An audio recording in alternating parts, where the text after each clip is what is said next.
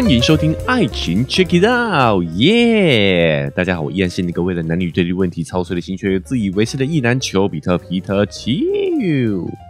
这一期又要回到我们久违的母系社会系列探讨啊！我们一样会从《无夫无父的国度》这本书所描述，现今极少数还依循着母系社会传统的摩梭族来一窥母系社会的一个样貌。之前我们有聊到超级 Y 在父权的本质这个 YouTube 影片当中哦，有提到说有一些考古学家有发现一些早期母系社会的遗迹，推断出他们的生活方式虽然是母系社会，但是不是母权社会，他们只是以女性以母亲为生活的中心、家族的根源来生活的。证据就是呢，他们在呃母系社会的。坟墓里头哦，有发现说女性的棺木会放在正中央，哦，那男性的棺木只会放在两侧两旁哦。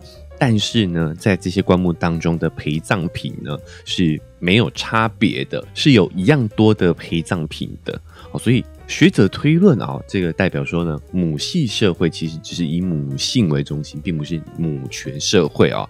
女性在这样的一个社会架构当中呢，其实并没有有优于男性、多于男性的权利。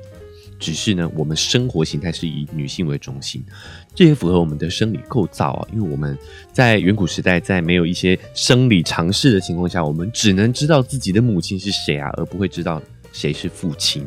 所以早期有这个母系社会的这样的一个演化哦，其实也是情有可原的。但我们也说了，这个只是推论，但是呢。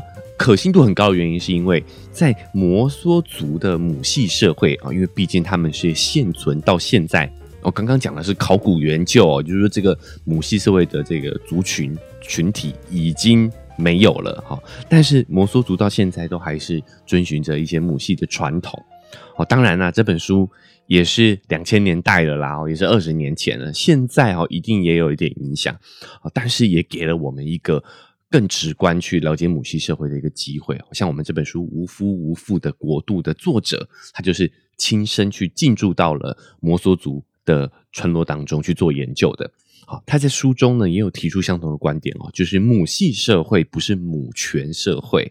他从整个家屋的设计啊，他们的房子的设计呢，就有传达出这样的一个意念啊。作者说，摩梭族的房屋呢，家中呢都会有两根柱子。这个柱子呢是承重柱嘛，哦，是很很大的两根柱子，然后还有上面会有一根横梁，这个就是他们家里支撑起这整个家的家屋的结构。那这根柱子呢，一根叫男柱，一根叫女柱，代表着男生跟女生要一同支撑起这个家，他们是互助互补的角色。因为他们甚至呢，在讲究一点的话，都还会要求这两根柱子要从同一棵树来。哦，要出自同一棵树，这象征着呢，男女是同根同源，缺一不可的。所以作者说，早期啊，很多学者会认为呢，摩梭族就是所谓的女儿国。但是作者在居住了一段时间之后，他发现呢，他并不认同女儿国这样的一个说法哦。摩梭族他并不是女尊男卑，他们只是把女性、把母亲视作是他们家族的根源。但是在文化的呈现上，当然还是会跟我们啊父权社会有所不同哦。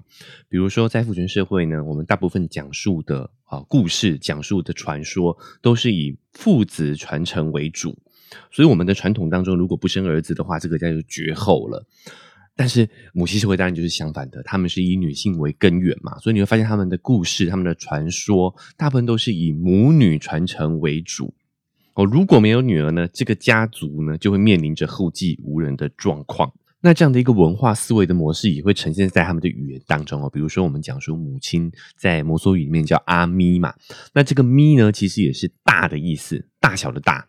好，那还有正负的正，哦，大正的意思。因此，从母亲的叫法就知道说，母系在他们的文化里头是多么重要。甚至这个习惯呢，哈，也会影响到他们在语言上的一个使用哦。摩啊，比如说摩梭人在说汉语的时候，也常常会把我们习惯的男生放在女生前面的这个顺序去颠倒过来的啊。比如说我们常讲一夫一妻，摩梭人就会很习惯的讲成一妻一夫。比如说我们在父权社会的思维当中呢，就是女嫁男娶嘛。但是在摩梭人的嘴里呢，他们不管男生女生呢，都讲汉语都是讲嫁这个字，就是男也会男也是嫁，女也是嫁。以及呢，摩梭语本身就是很少脏话的哦，那更没有一句脏话哦是针对女性的身体或者是侮辱女性的性器官。那当然也不会有丑化男性性器官的脏话。摩梭语中最恶毒的脏话呢，翻译成汉语就是断你家族的根呐，刨你祖坟的意思啦。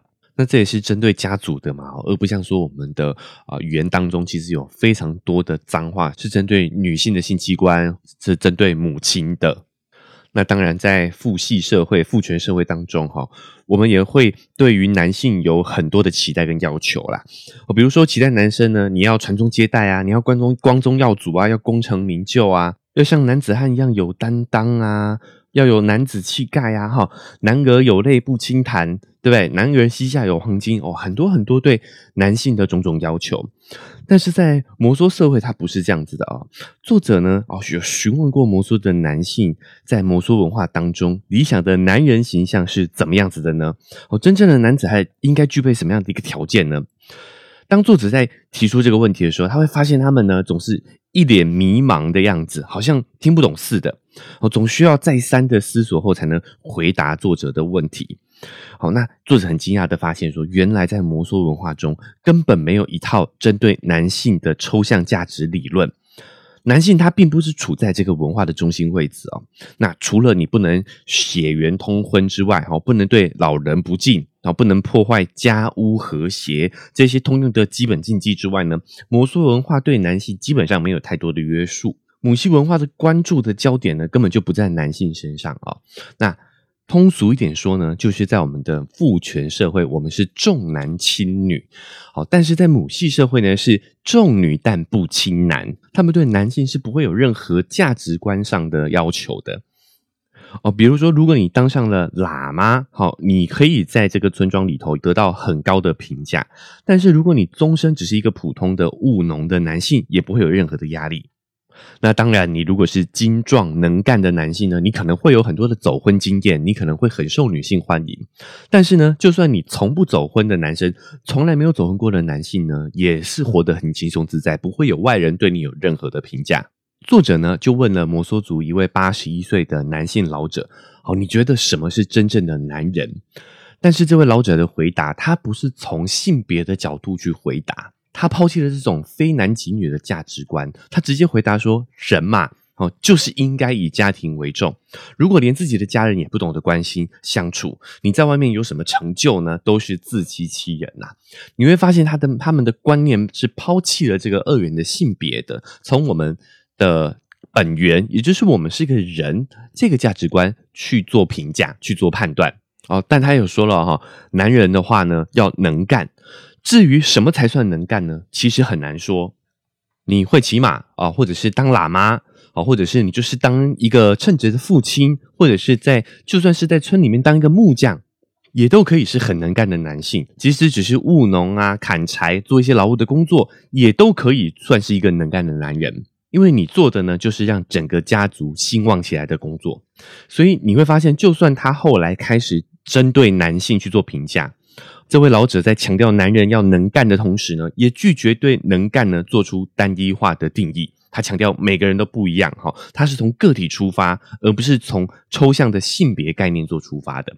作者就发现，在传统的摩梭观念中，哈，男性不是独立于家族而存在的个体。他们觉得，男人成功与否，不是要看他在外面爬上了什么样的一个高位，哈，或者是赚了多少钱，哦，闯出了多少名堂啊。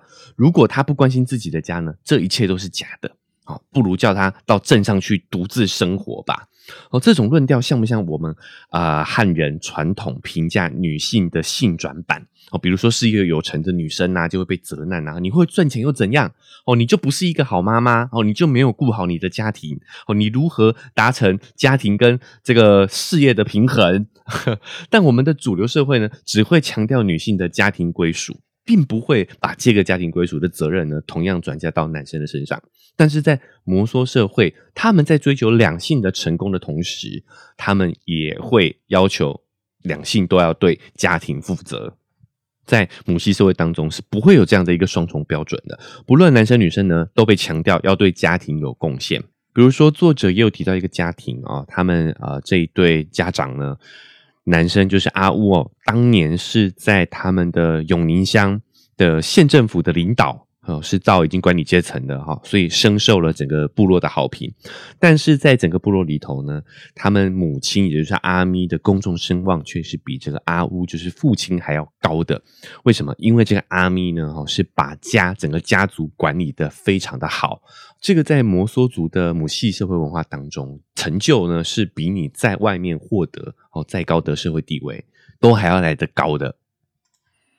另外有一点跟性别相关的哦，就是呢，啊，作者也有发现他的访谈对象哦，居然有百分之七十都是摩梭族的男性哦。他发现说呢，在母系社会当中，男生也很爱闲聊，也喜欢话家常。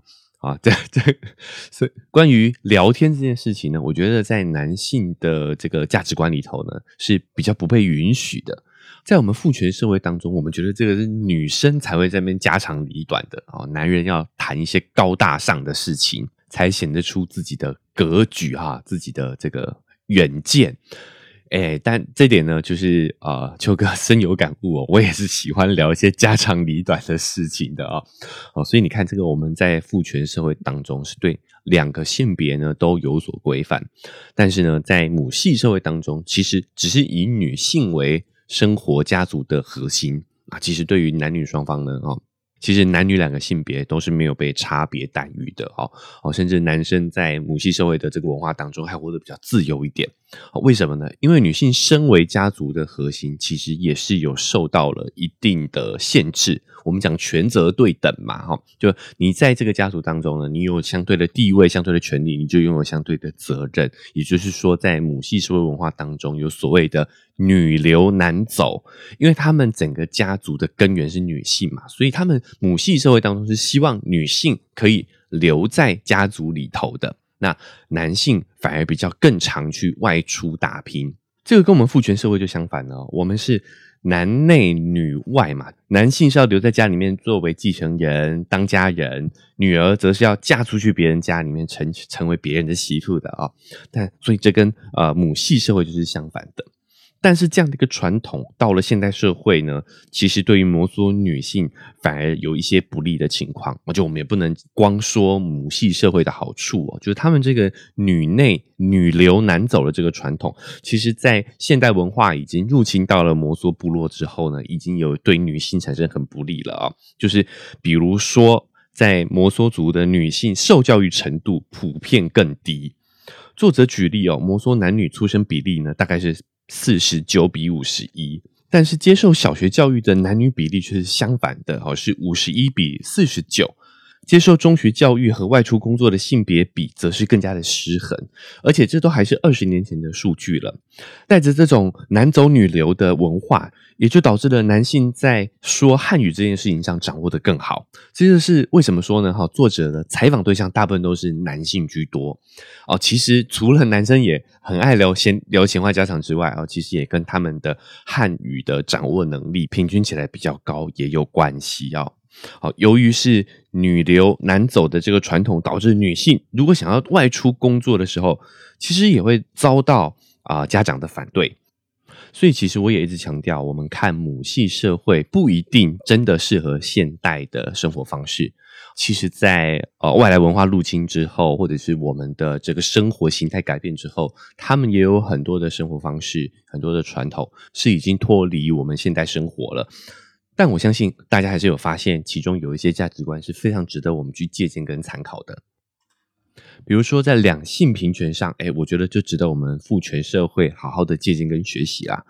除此之外，我觉得他们对于基因的理解也是非常值得我们现代人借鉴的。哦，虽然我们现代人呢，对于基因的理解已经是远远胜过他们啊古代文化了，但是我觉得他们对于这个自然规则的理解。还是真的非常值得我们借鉴跟学习的哈。首先，我们先聊到走婚的这个模式，其实就是一个非常好的自然选择。走婚对男性的要求其实是蛮高的哦。首先呢，你的社交能力要很强，你的谈吐要能够讨人喜欢哦，又或者你的身材要非常的高大精壮，五官端正。其实我们在节目里也不断的提及说，这个就是一种自然的基因筛选。我们对于美的喜好，其实很多真的就是来自于这些基因优良的基因，以及我们的这个健康的程度。比比如说晚上走婚啊，其实也是非常消耗体能的。你要大半夜走过来哈，然后跟你喜欢的女生啊发生关系，然后还要再走回去自己家里头，所以你会发现这个其实就是一个体能还有你的优良基因的挑选。所以学者也发现，在摩梭族的母系社会走婚的这种文化底下哦，他们的啊平均颜值啊，还有这个五官的端正，还有一些遗传性的疾病这些问题哦，都比较少见哦。原因就是因为他们在走婚的这个形式上，就非常尊重女生的意愿嘛哦，自然而然就会形成一个基因上的筛选。那我们也聊过了，就是他们有一个非常严格的禁忌，就是血缘的通婚。这个对于基因筛选的一个理解哦，算是我们的一个天性吧哦，所以让他们呃也很避讳所谓的血缘通婚哦，就是让近亲发生这个繁衍下一代的状况的话，其实对基因筛选是一个非常不好不利的情况哦，真的只有在父权社会的文化当中才会。把这种呃近亲结婚啊繁衍后代的情况变成是一种普遍现象，然后在自然界真的是很少见的。那还有一个观念就是说呢，他们对于一些基因缺陷虽然很少，但还是会有这样的人。通常在这样的文化当中，你就是很难找到机会去繁衍你的后代了啦。哦，就如果你是啊先天残疾，又或者是你是后天导致身心有一些。啊，残障的状况啊，那在这种情况下呢，你基本上你就是没办法符合他们走婚的那个模式，你就不会去把你的基因延遗传下去。但是在摩梭文化当中呢，他们是非常尊重哈，尊重这个少数族群的存在的。我们先讲哦，首先第一个，你不走婚，你觉得啊自己身体不行，又或者你的性向哈不是喜欢女生的啊，你决定不走婚，不管任何原因，你决定不走婚。母系社会也不会给你压力，他们是非常尊重你的个人意愿的。好，那有一些是被动不能走婚的嘛？就我们刚刚提到的一些基因缺陷，或者是后天发生的一些残疾的状况。但是这样的人呢，他们整个社会都会给予你极度的尊重。我觉得这个态度是值得我们现在社会好好学习的。我觉得我们对于这一类少数。呃，需要帮助的族群，我们是用同情的角度，但是这个这个是有差别的哦。在母系社会，在摩梭的文化里头，他们是给予尊重，他们是非常敬重这些人的。他们在呃社会当中，虽然不能繁衍下一代，但除此之外，他们是会受到整个村落的帮助，整个村落的敬重的。那我我个人的理解是，我觉得这个才是一个。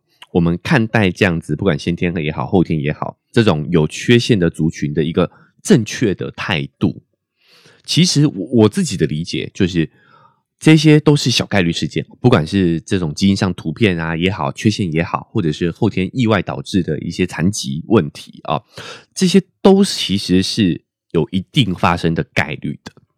这个对于整个群体来说啦，所以我们回到个体身上呢，当然是非常的不幸。但是如果我们回忆整个啊群体的角度来说的话，这个就是一定会发生的小概率事件。我们人类这个群种群呢，就是要保留这样的一个意外性跟突变的可能性，我们才会不断的改变，我们才能在我们的整个群体当中去保留一些独特性的基因，来适应这个世界的变化。我们人类就是有拥有一个这样子的特别性哦，才有办法在这么漫长的演化当中生存下来。比如说，有一些基因缺陷，好像是镰刀型贫血这样的基因，虽然这个基因会让我们部分的少数人会得到镰刀型贫血哦这样的一个疾病，但是在疟疾肆虐的年代，这种镰刀型的贫血呢，反而会增加我们啊在疟疾下存活的概率。好，比如说现在让很多人烦恼的糖尿病的基因到底是怎么留存下来的哦？好，因为也有学者提出一个理论是，当我们的血糖足够高的时候，我们是比较抗冻的。我们有可能，人类有可能哈，是因为这个糖尿病基因才挺过了这个冰河时期哦，或者是比较寒冷的那个纪元，就是我们。为了要让我们的种群有这样的一个基因多样性，我们势必得会有一些人去去承担这样的一个风险。但这个真的就是随机的，所以我们我们要对这样的这种少数群体表示我们的尊重啊！我们不该可怜他，我们不该同情他，是他们帮我们分担了我们整个人类这个种群所要承担的风险。虽然这个概念出发点都是好意哦，我相信不管你是同情他们哈，或者是呃尊敬他们，我觉得出发我们都是出发点，我们都是善意的。但是我觉得态度上却是有着天壤之别。我不知道我这样有没有说清楚这中间的差异啦。啊，但是在呃母系社会这些传统的文化上，我觉得他们的对于这些少数群体的啊态度呢。是非常值得我们借鉴跟效仿的。好的，那因为时间的关系啊，我们这一期母系社会呢，也就先分享到这边告一个段落了哈。那之后呢，我如果在书中看到有趣的部分，也会持续的跟大家分享哦。所以如果你不想错过的话呢，记得追踪加订阅起来，才不会错过我们频道的更新。那 Spotify 跟 Apple Podcast 都可以留下五星好评。如果你觉得很不错的话呢，也可以打下你的分数，并且写下在留言区写下你的感想。如果觉得篇幅不够的话，也可以在 IG 搜寻丘比特秋天的秋。哦，就可以找到秋哥的 IG，我们可以透过讯息做更直接的互动跟联系。那呃，文字说明栏位有一个赞助的链接，如果你想用实际行动来支持秋哥的话呢，哦，你可以点一下这个链接，请我喝杯咖啡，我就会更有动力把这个频道经营下去。哇，那觉得节目真的是太精彩了啊！你也可以帮助我呢，把频道分享出去，让更多人听到，这个对我来说非常的重要。感谢大家。好，那我们这期节目就到这边告一个段落了，我们下周节目再见，拜拜。